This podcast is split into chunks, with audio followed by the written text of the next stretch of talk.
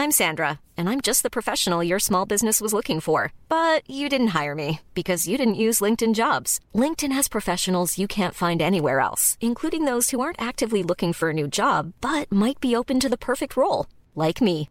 In a given month, over 70% of LinkedIn users don't visit other leading job sites. So if you're not looking on LinkedIn, you'll miss out on great candidates like Sandra. Start hiring professionals like a professional. Post your free job on linkedin.com/spoken today.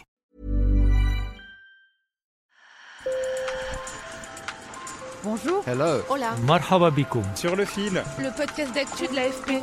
des nouvelles choisies pour vous sur notre fil info. À Taïwan, voilà trois ans que les couples homosexuels ont le droit de se marier, à une exception près, les couples binationaux. Ils ne peuvent se marier que si le pays d'origine du compagnon étranger reconnaît le mariage homosexuel, un obstacle non sans conséquence dans la vie de ces couples.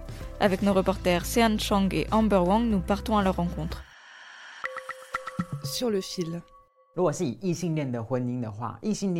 Un couple hétérosexuel taïwanais philippin peut-il se marier? La réponse est oui. Alors pourquoi cela ne s'applique pas au mariage entre personnes de même sexe?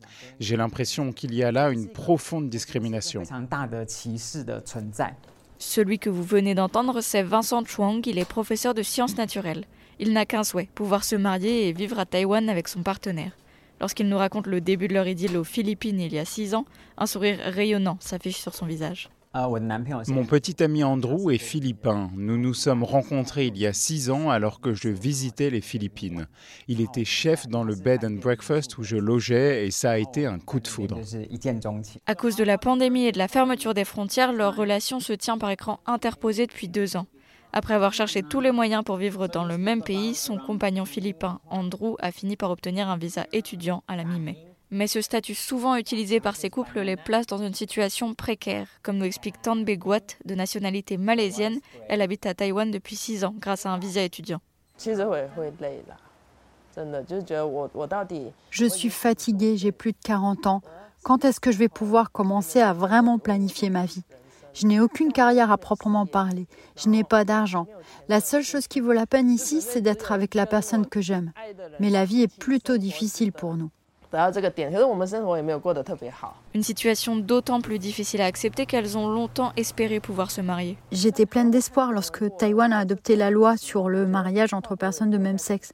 Je me suis dit qu'il ne faudrait pas attendre trop longtemps pour qu'elle s'applique aussi aux couples homosexuels transnationaux. Mais ces trois dernières années, j'ai vraiment été découragée. Je me sentais impuissante et triste. Le couple vit aujourd'hui dans un petit appartement de Taipei, la capitale. Impossible pour elle de payer plus car avec son visa étudiant, Tan Beguat ne peut travailler que 20 heures par semaine. Une situation financière instable qui exaspère Lei Kaili, sa compagne taïwanaise assise à ses côtés. Nous ne demandons pas beaucoup, seulement l'opportunité pour nous de vivre ensemble à Taïwan, d'avoir un emploi et de mettre de côté pour la retraite. Est-ce beaucoup demandé?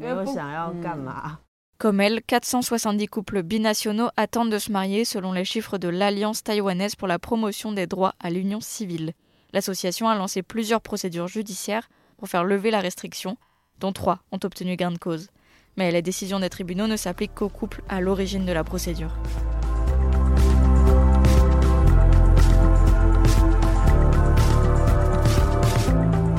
Sur le fil revient demain. Merci de nous avoir écoutés. Si vous aimez le podcast, n'hésitez pas à mettre des étoiles dans votre application préférée. Bonne journée.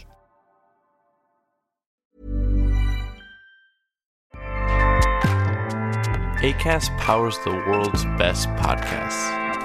Here's a show that we recommend. Hi, I'm Jesse Cruikshank. Jesse Cruikshank. I host the number one comedy podcast called Phone a Friend. Girl, let's phone a friend. Not only do I break down the biggest stories in pop culture with guests like Dan Levy and members of InSync, I do it with my own personal boy band singing jingles throughout. Because it's my show. It's your show, girl. New episodes of Phone a Friend Yeah. drop Thursdays wherever you get your podcasts. So work it, girl. Yeah, work it. Okay, that's enough. ACAST helps creators launch, grow, and monetize their podcast everywhere. ACAST.com.